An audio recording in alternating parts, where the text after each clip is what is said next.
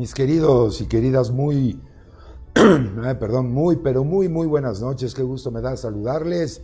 Bienvenidos, bienvenidas a esta emisión número 18 de esta cuarta temporada de Gastro TV. Muy contentos, muy felices de estar nuevamente con ustedes, de saludarles, de darles la más cordial de las bienvenidas. Hoy con un programa muy importante, porque además es un padecimiento muy cotidiano que tendemos a normalizar. Bueno, pues hoy vamos a, darle un recorrido a esto, me refiero, hoy vamos a conocer 10 tips básicos de cómo prevenir el estreñimiento. Sí, tal como lo oyen, estreñimiento el día de hoy aquí en Gastro TV. Así es que yo los invito a que se queden con nosotros. Yo soy el doctor Carlos Esquivel Acroa, muy agradecido por el favor de su atención. Así es que esto ya comenzó y se llama Gastro TV.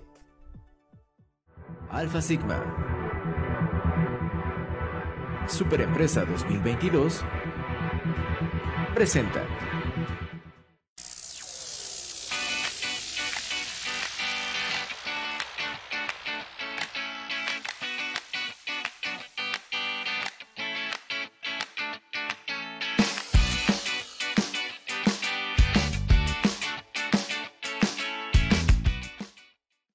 listos, puestos y dispuestos para platicar con todos y todas ustedes de nueva cuenta. Muchas gracias por acompañarnos como siempre aquí en esta emisión de su programa Gasto TV. Yo soy el doctor Carlos Esquivel Acro y muy contento de, saludarles, eh, pues de que nos acompañen, sobre todo para que conozcamos un poquito más de este tema tan cotidiano, tan presentado en nuestro, en nuestro medio.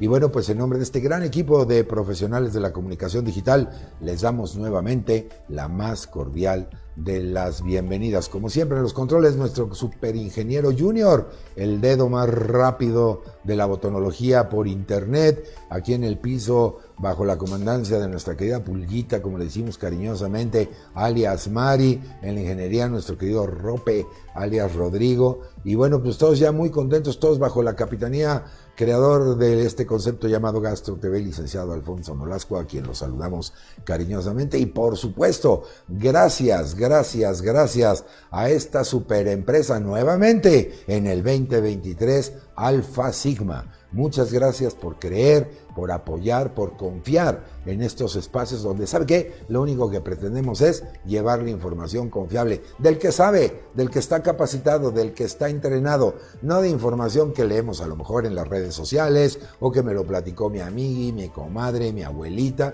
si bien esas opiniones son importantes, pero qué mejor escuchar la opinión del experto, en este caso de la experta, de la que sabe, de la que está entrenada para salvaguardar su salud. Y estoy eh, maravillado porque ya mi audiencia querida hacen uso de nuestras vías de comunicación. Ahorita la primera pregunta que llega de Katia Sofía Sabá Saavedra. Muy buenas noches, Katia, gracias por estar con nosotros. Excelente noche. Por favor, digan cómo se puede evitar el estreñimiento en pacientes con síndrome intestino irritable y con hemorroides. Claro que sí, Katia, con esto y más, porque hoy tengo una super invitadaza.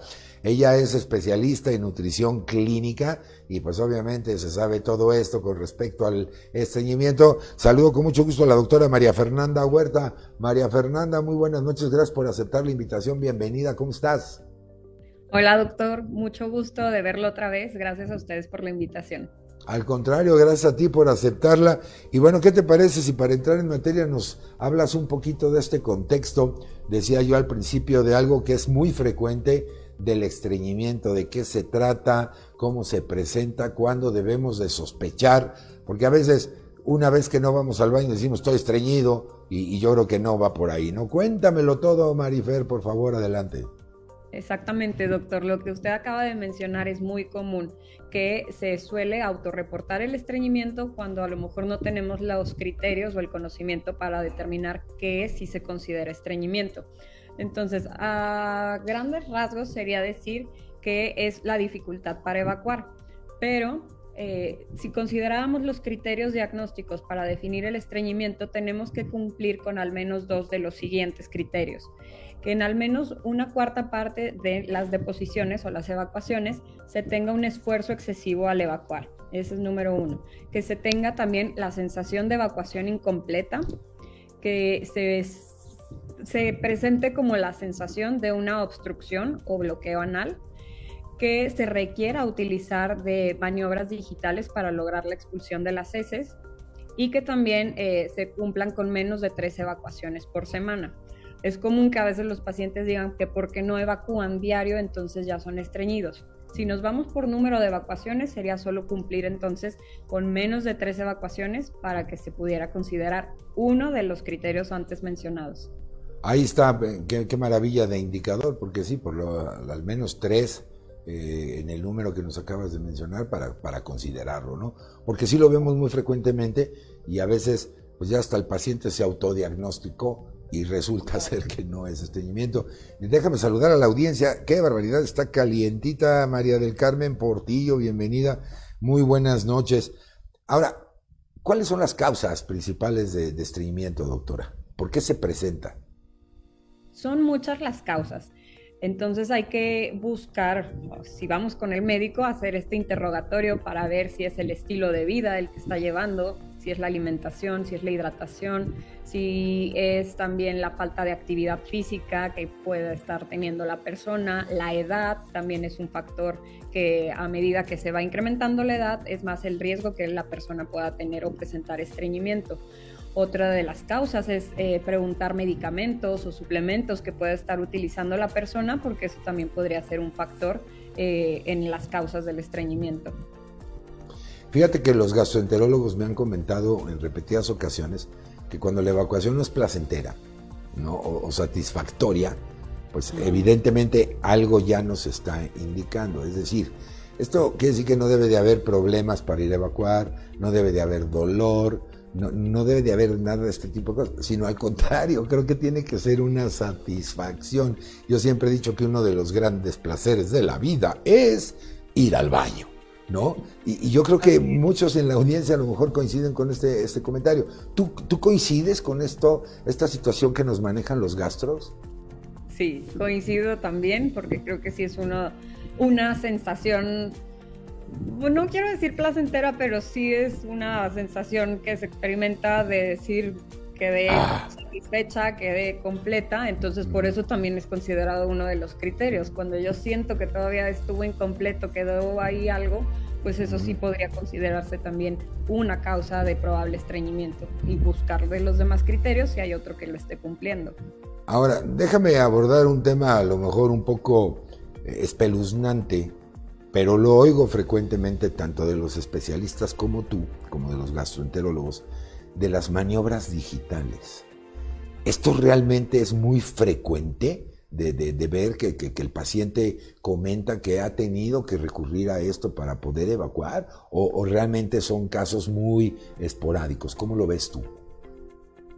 Yo creo que es un intermedio. Ni es muy, muy frecuente, pero tampoco son muy pocos en la consulta me he ido encontrando con pacientes que sí requieren ya de utilizar eh, pues maniobras digitales para lograr esa sensación como de, satisfacción. ¿Por qué? Porque ya eh, representa ser algo tan incómodo que, se ven en la necesidad de utilizarlo. Creo que no es lo más común y ya quien llega a utilizarlos puede sí estar presentando ya un estreñimiento crónico. De hecho, creo que quien usa ya maniobras digitales habla de un estreñimiento crónico que ya viene de más de tres meses de evolución. Ah, perfecto. Y, bueno, antes de entrarle a los 10 tips para, para, prevenir el estreñimiento, que es el tema que nos convoca esta noche, eh, comentarte también, porque vemos que esto se normaliza. Eh, es decir, el paciente trae el laxante o trae algún otro tipo de medicamento en el bolsillo, en la bolsa, las damas, y, siempre te dicen, ah, no, es que yo sí siempre he sido estreñido. Y, como que se ha tendido a normalizar. Y esto no es normal, doctora. Eh, es decir, alguien que eh, no cumple con este indicador de las tres veces por semana y etcétera, pues algo está pasando, ¿no crees? Claro algo se tendría que investigar, por eso hay que hacer un, interrogatorio o un análisis de ver si no son medicamentos, si es un tipo de suplemento, si es por la edad, pues también descartar a lo mejor alguna patología, así ir con un gastroenterólogo o no solo con el gastroenterólogo, pero sí investigar más a fondo cuál es la raíz de ese estreñimiento y no normalizarlo porque mm. no es normal. Hay que entonces analizar muchos segmentos. Perfectamente. Eh, a ver, mi querido Junior, ponme por ahí la, la, pregunta de Catea Sofía, que le hacen a la doctora. Si usted nos acaba de sintonizar, estoy platicando con la doctora María Fernanda Huerta, especialista en nutrición clínica, y estamos hablando precisamente de cómo prevenir el estreñimiento, de qué se trata y etcétera. Y Katia Sofía pregunta, ¿cómo se puede evitar el estreñimiento en pacientes con síndrome de intestino irritable, pero que además tienen hemorroides? Sabemos que uno de los tipos del síndrome de intestino irritable cursa precisamente con estreñimiento. ¿Cómo hacerle para evitar esto? Yo creo que aquí no es solo un tip el que se va a ajustar a, la pregunta de Katia, sino que van a haber varios que tiene que poner en práctica. Entonces, empecemos con el primero, que sería mantener una buena ingesta de fibra en la dieta. Es común que el mexicano esté alcanzando en promedio unos 10 gramos de fibra, máximo 15 gramos y la recomendación es 30 gramos de fibra diaria. Entonces, por ahí sería partir. ¿Qué es lo que está pasando? Que no estamos incluyendo suficientes porciones, sobre todo de verduras en el, en el día a día. Entonces, esa sería la primera recomendación, que analicemos qué tantas porciones de fibra o qué tantas verduras están incluyendo en mi dieta. Es común que ah, yo en los interrogatorios me dicen, sí, sí como verduras, pero representa a lo mejor una taza o ni siquiera una taza de lechuga. Mm. Cuando la lechuga es de las verduras con mm. menos nutrientes o con menos densidad nutricionalmente hablando. Es, agua, ¿no? Literalmente. Exactamente, entonces ahí no estoy aportando muy buena cantidad de fibra, sería mm. mejor a partir de las espinacas, de los nopales, pero volvemos a las porciones, a lo mejor piensan que ya por incluir a la hora de la comida su tacita de lechugas, ya están comiendo verduras en el día. La recomendación sería de 5 a 7 porciones de verduras en el día y yo creo que eso muy, muy pocos lo están alcanzando. Entonces, primer punto sería partir de, yo les digo que traten de en cada tiempo de comida que tengan desayuno, comida y cena principalmente, que haya verduras y que represente no solo una porción, sino un poco más. El equivalente a una porción de verduras, hablando de la lechuga, son dos tazas si nos quedamos con una taza de lechuga, pues no es ni una porción la que nos, o sea, una porción no es la que nos estamos comiendo en la comida. Entonces, en el desayuno puede ser que en un huevo agreguen verdura o un tomate o algún jugo verde, también es una muy buena opción de hacer que se incrementen las porciones de verdura en el día. Perfectamente, pero además que nos estás comentando que en promedio, pues nada más estamos consumiendo una tercera parte de lo que deberíamos de estar consumiendo al día, ¿no? Este 30% versus el 10% que es el indicador promedio general. Bueno, entonces ahí está el primer tip, incluir... hay que partir. Y, déjame ampliar un poco en este primer tip, doctora, porque venden algunos polvos, ¿no? Algunos les dicen polvos mágicos que según esto son eh, altos contenidos de fibra y muchas personas toman la decisión de consumir estos suplementos, vamos a decirlo de esa manera, en lugar de consumir la verdura. ¿Tú lo ves eh, recomendable? ¿Vale la pena hacerlo o definitivamente descartarlo? Yo creo que puede ser una herramienta o un coadyuvante si ya se está agregando la verdura y de todos modos tiene esta dificultad para lograr las evacuaciones. Pero es partir de la raíz del problema. Si el problema es que no estoy consumiendo verduras en mi dieta, ¿por qué quisiera agregar algo externo o un suplemento cuando lo podría obtener de manera natural a partir de, las frutas y de las verduras, de las leguminosas, de cereales integrales también se pueden obtener? Entonces yo lo dejaría el uso de, fibras como una medida coadyuvante.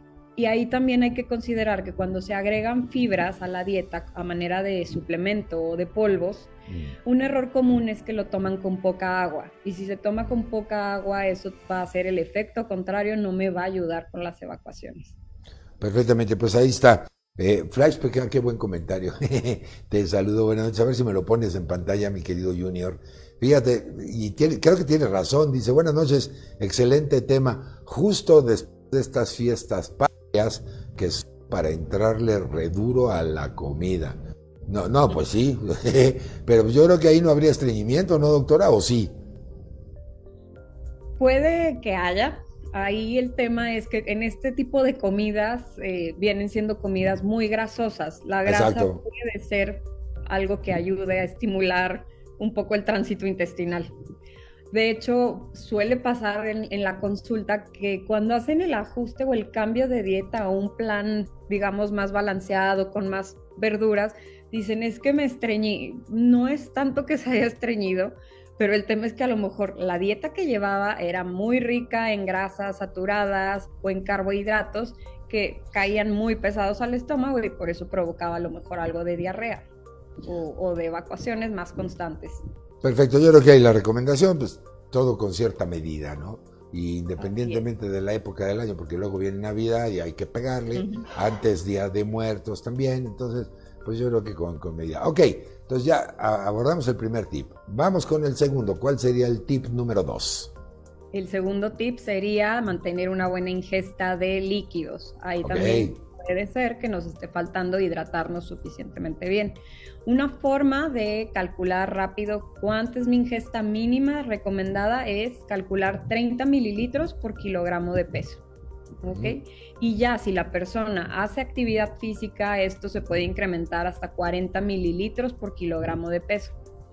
Si no está cumpliendo esa ingesta de líquido, entonces ahí eh, pues hacer hincapié en que a lo mejor tenga una botella que le permite estar contabilizando la ingesta de, agua que lleva en el día. Y también otro tip dentro de, buscar aumentar mi consumo de agua es que la traigan eh, a la mano, que la tengan a la vista, porque si mm. ustedes no están viendo un vaso o una botella de agua, va a ser muy normal que se les vayan pasando las horas y no estén tomando agua. Entonces, ese es un tip o un consejo para ayudar a incrementar mi ingesta de agua, que yo tenga a la mano una botella y entonces esté ahí acordándome de darle traguitos durante todo el día. Sí, pues dicen que de la vista nace el amor, ¿no? Entonces, si tienes la botella de agua y más con hielo, Uy, pues que, te digo. Oye, hay otro indicador que se maneja en este sentido, que es un mililitro de agua por cada kilocaloría. Eh, en promedio, una ingesta lógica serían 2.000 kilocalorías al día, lo cual por eso de ahí salen los famosos mínimo 2 litros de agua al día. Pero creo que este otro indicador que es con base en el, peso corporal, pues es mucho más, más preciso. Así es que ah, una, una, ¿no? una persona que, que, pesa 80 kilos eh, por 30, ¿no? 8 por 3, 24, son 240, ¿no? Más o menos. Entonces, eh, y, bueno, tiene sentido. El, agua es el solvente universal y valga la expresión que les voy a comentar, pero si no hay agua, se va a generar ahí un masacote espantoso que después lo, vamos a pagar el pecado en el baño, ¿no? Entonces, creo que, creo que por ahí lo, lo, lo podemos ver. Bueno, perfectamente. Tip número tres, mi querida doctora. El tip número tres sería evitar el sedentarismo. Y bueno, ahí me voy a adelantar también al tip número cuatro, que es hacer mm. actividad física. Son cosas diferentes. Primero vamos a ver el de hacer actividad física. Hacer actividad física va a estimular al intestino, va a ayudar a que haya ese tránsito intestinal. Entonces, la recomendación sería por lo menos unos 30 minutos eh, al día de una actividad moderada a intensa sería lo ideal. Si no se puede por la condición física de la persona, pues nada más con pura caminata podemos quedarnos, que es una actividad ligera, pero que me ayuda entonces a sí estar como en constante movimiento del intestino. Ahora, lo quería diferenciar del sedentarismo porque puedo yo a lo mejor hacer una hora de ejercicio por la mañana, pero si al resto de mi día es estar sentada en un escritorio ocho horas, por más ejercicio que haya hecho en la mañana, ya no me sirvió. como una persona sedentaria. Exacto. Entonces, ah, por eso quería hacer como la distinción, que uno sí sería hacer actividad física y otro es evitar el sedentarismo. ¿De qué forma podría yo evitarlo? Hablando de que mi trabajo es mucho de escritorio o de estar en la computadora, Tal vez ponerme una alarma en el celular cada hora que me recuerde pararme y caminar unos dos minutos. O eh, si yo trabajo en un edificio con varios pisos, procurar utilizar las escaleras, eh, estacionarme lejos en el estacionamiento, para que todo eso me esté sumando pasos y pasos y me califique entonces como una persona pues activa. Ah, perfecto, qué buena Qué buena diferenciación, ¿eh? porque a veces cuando dicen no sean sedentarios, sí es que yo ya voy al gym todos los días y creo que con eso se me quitó, y no, no es cierto, estuvo toda la mañana sentado, pues ya, e, es sedentario, aunque vaya después, no sé, porque hay personas que ahora se avientan, no sé, dos, tres, cuatro horas en el, en el, gym y eso tampoco le quita la etiqueta de, sedentarismo, ¿no? Los veo muy calladitos, muy, muy tranquilos, audiencia querida, comuníquense, pregúntenle todo a, a la doctora, si quieren, cuéntenos si alguno de ustedes ha padecido de este padecimiento, de estreñimiento, pues que nos cuenten. Oye, y hay algo que se nos quedó en la segunda parte de la pregunta de Katia Sofía, con aquellas personas que tienen hemorroides, porque por supuesto esto implica una molestia al, momento de ir a la, evacuación y eso genera un, estado de estrés o de ansiedad. Entonces, ¿cómo hacerle? Yo creo que la dieta juega un papel importantísimo, como decimos los médicos, para no formar heces groseras, ¿no? Es decir, de una consistencia tan dura que obviamente molesten a un paciente que padece de hemorroides. Claro, ahí es el tema de la fibra. De la fibra. En pacientes con hemorroides se busca que su dieta sea muy rica en fibra para favorecer estas heces blandas y que no vayan heces duras. Y igual la ingesta de líquidos que tiene que ir de la mano. Perfectamente, entonces ya llegamos al tip número 4. Vámonos con el tip número 5 de para prevenir el estreñimiento. El tip número 5 sería corregir nuestra postura a la hora de evacuar. Es muy común, bueno, más bien por los excusados que ahorita tenemos en casa, que hacemos que se esté, eh, que se esté contrayendo el músculo puborectal porque yo al estar sentada en el excusado formo un ángulo de 90 grados. Entonces, eso hace que el músculo puborectal esté tenso y dificulte la salida de las heces. Mm. En cambio, si yo corrijo mi postura a un ángulo de 35 grados, que sería una postura en cuclillas, de esa manera yo relajo el músculo puborectal y va a facilitar la salida de las evacuaciones a lo mejor se estarán preguntando, y bueno, ¿cómo voy a lograr eh, una postura de cuclillas? Pues agáchese usted tantito, nada más. Eh, si me pones en cámara, mi querido Junior. una, una opción también muy sencilla, un tip sería utilizar un banco de altura que me permita tener mis rodillas arriba de la altura de las crestas ilíacas, o sea, de los huesitos de la cadera, buscar que mis rodillas estén sobrepasando ese nivel o esa altura. Puede ser con un bote de basura o existen ya los banquitos que ayudan, o sea, que los venden en diferentes plataformas que cumplen con esta altura. Entonces, eso también podría ayudar con las evacuaciones. Esto que estás comentando es bien importante porque hay personas que no pierden la postura incluso hasta en el inodoro, ¿no? Completamente rectos y, con, con todo respeto, no puja uno a gusto. ¿No? Eh, mejor usted se encorva así tantito hasta dice, ay, qué, bien, me cayeron esos, eh, esos, esos, y etcétera. Y, bueno, pues lo del banquito que tú comentas, pues creo que puede ser una muy buena solución que pueda, que pueda ayudar eh, en esto. Porque recuerde, la, la evacuación, además del movimiento intestinal, ¿no? de las contracciones, pues viene también de las relajaciones de los músculos de la zona, en este caso del músculo puborectal. Entonces, si eso está rígido, pues aunque usted haga el esfuerzo que quiera, pues evidentemente no, no, no, no va a tener éxito en este tipo de, de, cosas. Y yo creo que una buena recomendación, doctora, es lo que siempre decimos, ver la consistencia de las heces. Perderles el asco, perderles el miedo. Hay personas que dicen, ay no, doctor, yo, ¿cómo, cómo creí que voy a andar viendo eso? Guácala. Son suyas, siempre decimos así, ¿no?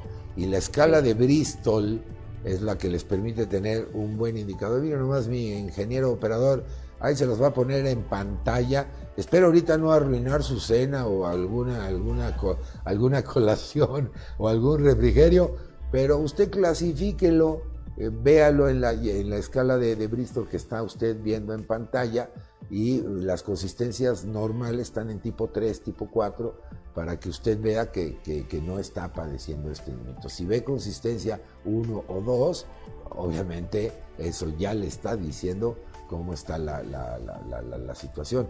Y, si vemos que a veces pues existe este tabú de, voltear a ver las heces, doctora, y eh, que para ustedes, los especialistas, pues es una información súper valiosa, ¿no? Porque eh, como decíamos al principio del programa, el paciente llega y dice, tengo estreñimiento. ¿y por qué tiene usted estreñimiento?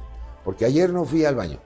No, a ver, espéreme, eso no es un estreñimiento, creo que estamos de acuerdo en, en eso, ¿no? Otra pregunta que me llega, dice, es por eso que en Japón ah, no usan retretes, solo tienen un agujero en el suelo. Sí. Estos pues excusados que están a nivel del piso. A nivel del piso, pues sí. Que, sí, sí. en cuclillas. Sí, tiene, tiene sentido que además, dicho sea de paso, entra usted a un eh, inodoro en, Japón que es prácticamente una computadora.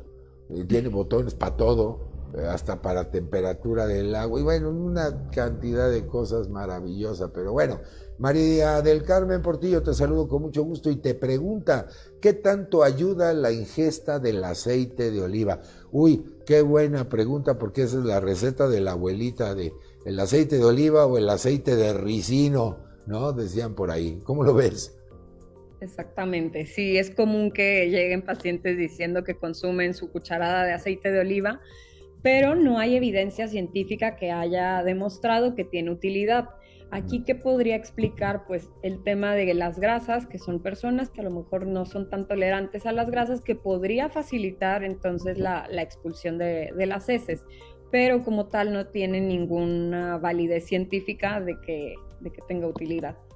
Así es que sigue siendo la recomendación. yo no lo recomendaría. Exacto, sigue siendo la recomendación de la abuelita y mientras no haya algo basado en una evidencia técnica, no le podríamos decir que, que sea de utilidad, ¿no? Perfecto. Pero entrando ahí a este, me voy a agarrar del aceite de oliva para el siguiente tip o consejo. Que es el número 6 que sí tienen una validez científica o que han demostrado en estudios que pueden tener utilidad en el tema del estreñimiento de los alimentos que sí ya están comprobados, a lo mejor muchos pensarían la papaya, porque es de ah, lo que siempre quieren incluir las personas en, la, eh, con estreñimiento en la dieta. Sin embargo, la papaya tampoco tiene esa validez científica. Lo que sí la tiene es el kiwi, que se ha demostrado que dos piezas de kiwi al día pueden facilitar mucho las, eh, la frecuencia en las evacuaciones. No ah, diarrea, pero sí estimular el tránsito intestinal. Otra de las frutas. Oye, la, ciruela, la ciruela pasa. Esa era la siguiente. Ah, Otra de las frutas que sí tiene evidencia sería la ciruela pasa, pero son 10 ciruelas pasas ah. la porción que se debería de cubrir para alcanzar a lo mejor este esta ayuda, pues, o esta validez. Ahora, en tema de porciones de frutas, creo que me conviene más eh, las dos kiwis a comerme 10 ciruelas pasas. Y también en una persona que si se agrega que tiene problema de resistencia a la insulina o de diabetes, yo tampoco recomendaría que utilizara la ciruela pasa porque todas las frutas deshidratadas concentran más azúcar. Entonces creo que ahí sería un poquito contraproducente mm. irme por la ciruela pasa. Yo preferiría el kiwi, que es una fruta de bajo índice glicémico. Perfecto. Y aunque usted siga comiendo papaya, porque esa es una leyenda urbana que todos escuchamos, éntrale a la papaya y verás que vas al baño. No, pues ya sabemos que no hay una evidencia. Dos kiwis, santo remedio, o diez ciruelas pasas, siempre y cuando usted no sea un paciente que tenga o padezca de diabetes por la cuestión del nivel glucémico en, sangre. Bien, ahí está. Podría ser pensando a lo mejor en los pacientes que sí tienen eh, diabetes, la linaza molida. Dos cucharadas de linaza molida también ha demostrado tener efectividad en temas de estreñimiento. Ah, fíjate, pues ahí está. Y además que son ingredientes de fácil acceso. De muy fácil acceso, de bajo costo. De bajo costo y, y, que pues ayuda muchísimo. Perfecto, vamos ahora al tip número 6. No, ese fue el 6, el de ah, ese fue el 6. para agregar. Pásenme un abaco, producción, porque ya, ya ni sé contar. A ver, entonces el número 7. sería establecer horarios para ir al baño, ¿sí? Creo que también la rutina o el estilo de vida que a veces llevamos muy acelerado hace que no tengamos tiempos designados para ir al baño. Entonces, ese sería también otro consejo. Una recomendación podría ser que después de cada tiempo de comida se dedique ciertos minutos para ir al baño. Mm. Ok, ahí está. va a ayudar al cuerpo. Sí, perfectamente, el, número 7. Recuerde que el intestino tiene hábito, ¿no? Y, y, me refiero a hábito no de las monjitas o de los sacerdotes, o sea, hábito intestinal en términos de la frecuencia. El establecer el horario de evacuación creo que es, es muy, muy, muy pertinente habremos personas que a lo mejor no nos falla a cierta hora del día. Hay otros que van todo el día, ¿no? Hay, hay otros que a lo mejor les cuesta más trabajo, pero, pero desarrollar ese hábito, y esto se logra con la repetición cotidiana, pues créamelo, por decirlo de alguna manera, su intestino aprende a eh, evacuar o a vaciarse en ciertas horas del día, ¿no? Así es, al cuerpo le gusta la rutina. Eso es todo, qué maravilla. Perfectamente, vamos ahora entonces al tip número 8. El 8 sería evitar alimentos ultraprocesados o una dieta rica en harinas refinadas. Las harinas refinadas van a ir Ah, son harinas blanqueadas, que ya les quitaron la fibra. Entonces también es un factor eh, dietético que podría estar propiciando o favoreciendo el estreñimiento. Por ende, deberíamos de disminuir el consumo de estos productos en la dieta. Perfectamente. Entonces, eh, que bueno, eh, en, nuestra dinámica poblacional cotidiana, pues tratar de evitar estos productos, híjole, resultan complicadísimo porque pues ya difícilmente vamos a comer a casa, eh, comemos donde nos toca en el, en el día y yo creo que sí hay que ponerle atención a estas recomendaciones que nos estás dando, ¿no, doctora? Perfectamente, entonces ahora vamos al tip número 9. Número 9 sería, en caso necesario, pudiéramos utilizar suplementos como el citrato de magnesio. El magnesio es un mineral, ojo porque luego a veces este me lo confunden con leche de magnesia, no es lo mismo. El citrato de magnesio es un, bueno, el magnesio es un mineral mm. que se necesita en muchas funciones del cuerpo, desde para evitar calambres, dolores de cabeza, eh, cólicos menstruales o por ejemplo en las embarazadas también se utiliza para nivelar los niveles de presión arterial. Tiene muchas funciones y una de ellas también es para ayudar al movimiento o al tránsito intestinal. Específicamente la presentación de citrato es la que podría ayudar o facilitar las evacuaciones, porque también existen presentaciones como óxido, cloruro y esas se eliminan muy fácil eh, por la orina. Por eso mm. Que podría agregarse un suplemento como citrato eh, de magnesio que no tendría ninguna repercusión eh, comparándolo con un laxante. ¿Por qué? Porque aquí este nada más viene siendo un mineral que probablemente ya no estábamos alcanzando a cubrir el requerimiento diario en la dieta a partir de frutas y verduras. Entonces, por eso sería para mí una opción antes que un laxante. Perfecto. Oye, ¿y hay alguna fuente natural digamos, en un ingrediente que, sea rico en citrato de magnesio, independientemente de la presentación farmacéutica, pero me refiero a eh, algún ingrediente que tú recomendaras. Como tal, eh, en frutas, verduras u otros alimentos no, no, nos especifican qué fuente de magnesio es, pero alimentos ricos en magnesio son las almendras, son las espinacas, es el chocolate oscuro, es el plátano. Entonces también estas podrían ser eh, fuentes o elementos que se agreguen más a la dieta. Fíjense, pues entonces entrarle también al, plátano, pues puede, puede ayudar muchísimo eh, a, este tipo de, cosas. Perfecto. ¿Y el, ¿Y el último tip, mi querida doctora? Y el último tip, ahí, este me faltó, ya no llegué al, como que, creo que ya dije todo. ya, ya nomás busqué nueve. creo, que, creo que me quedé con nueve tips. Oye, yo, yo, yo te diría uno, a ver si es de ayudadita, como para establecer el número 10, que serían los horarios de alimentación y la frecuencia de alimentación, porque esto de alguna manera está correlacionado con el hábito intestinal, ¿cómo lo ves? Claro. Sí, sí, sí. Guarda lógica, así como también dijimos que tenemos que establecer horarios para ir al baño, ah, pues eh, eh, el tener un horario ya definido para tener mis tiempos de comida puede también igual estar favoreciendo este hábito o esta rutina que para el cuerpo pues es, es bueno. Y ahora dame el dato duro, doctora, ¿cuántas veces tenemos que comer al día? Porque tradicionalmente hablamos de desayuno, comida y cena. Pero ahora la nueva tecnología y sobre todo de la nutrición, pues te dicen que no, que, por lo menos tienen que ser, no sé, cinco o seis veces. Tú como especialista, ¿cuál es tu sugerencia? Como especialista diría que el tratamiento siempre debe de ser individualizado y habrá pacientes que requieran de hasta seis tiempos de comida y habrá quien requiera a lo mejor dos tiempos de comida y le puede ir muy bien. Entonces ahí hay que valorar el estilo de vida, las condiciones o si hay patologías de por medio.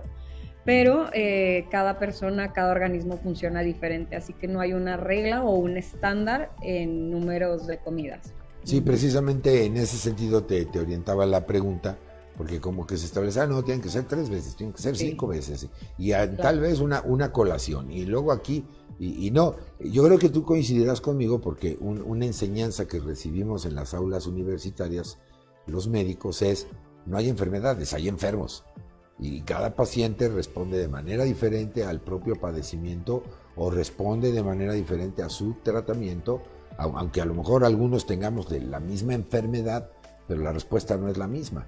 Entonces, me encantó el comentario que dijiste, el traje tiene que ser individualizado. Y te comento esto porque somos bien dados a que, no, a mí me recomendaron tal cosa y me ha dado buenos resultados. Ah, y yo me tomo tal esto, eh, o la cucharadita del aceite de olivo y bla, bla, bla, y resulta que está lejos de tener una, una, una supervisión médica. Y me llega otra pregunta de María del Carmen Portillo también, que si ayuda el beber suero oral.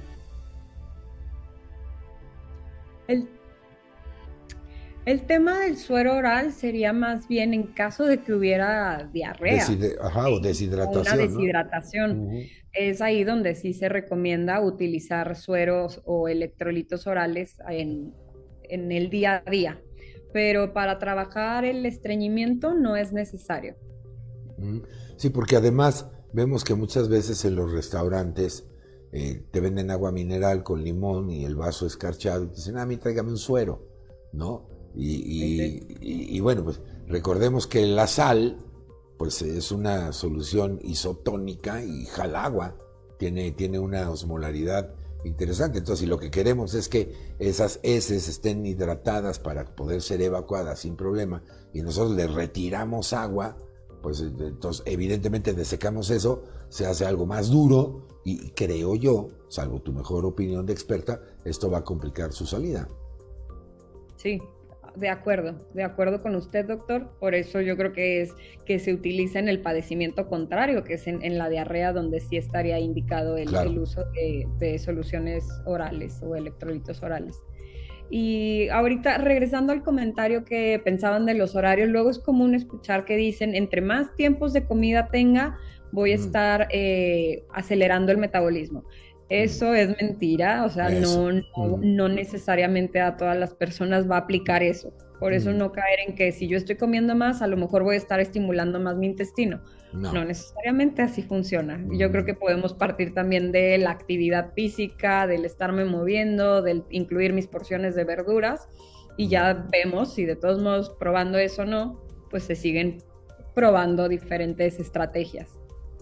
No, y sobre todo lo que decíamos, a veces el, exceso de ingesta de, algún alimento, pues obviamente tiene, impacto en este sentido. Pues me fui a cenar y me comí un corte de carne de un kilo, eh, algo va a pasar, eh, por, supuesto. Entonces yo creo que eh, estos excesos, el tener una dieta balanceada, y, sobre todo preguntarte y decirte, porque también las personas escuchan la palabra dieta y creen que es una cuestión reductiva, eh, para pérdida de peso o exclusivamente una cuestión estética. Y creo que no, o sea, dieta se refiere a lo que te comes. Así es. ¿No? Sí, la dieta es la alimentación del día a día.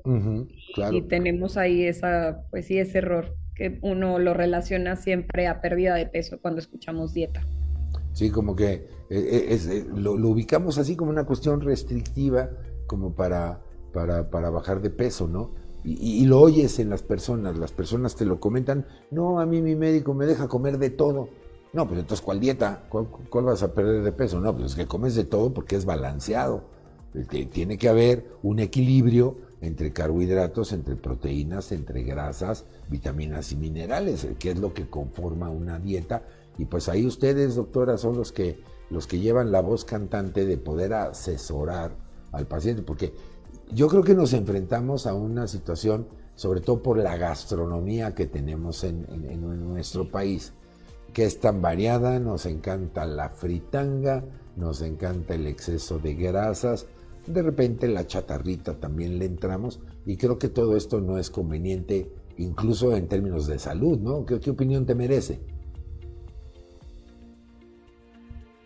Sí, creo que falta corregir mucho esa, esa parte, pero viendo el estilo de vida que lleva la persona, pues a lo mejor es a lo que tiene más acceso, ¿no? Entonces, desde ahí también hay que tratar de ver qué otras opciones se tienen ahí al alcance que pueda ser mejor a la que él ya viene acostumbrado de mucho tiempo atrás.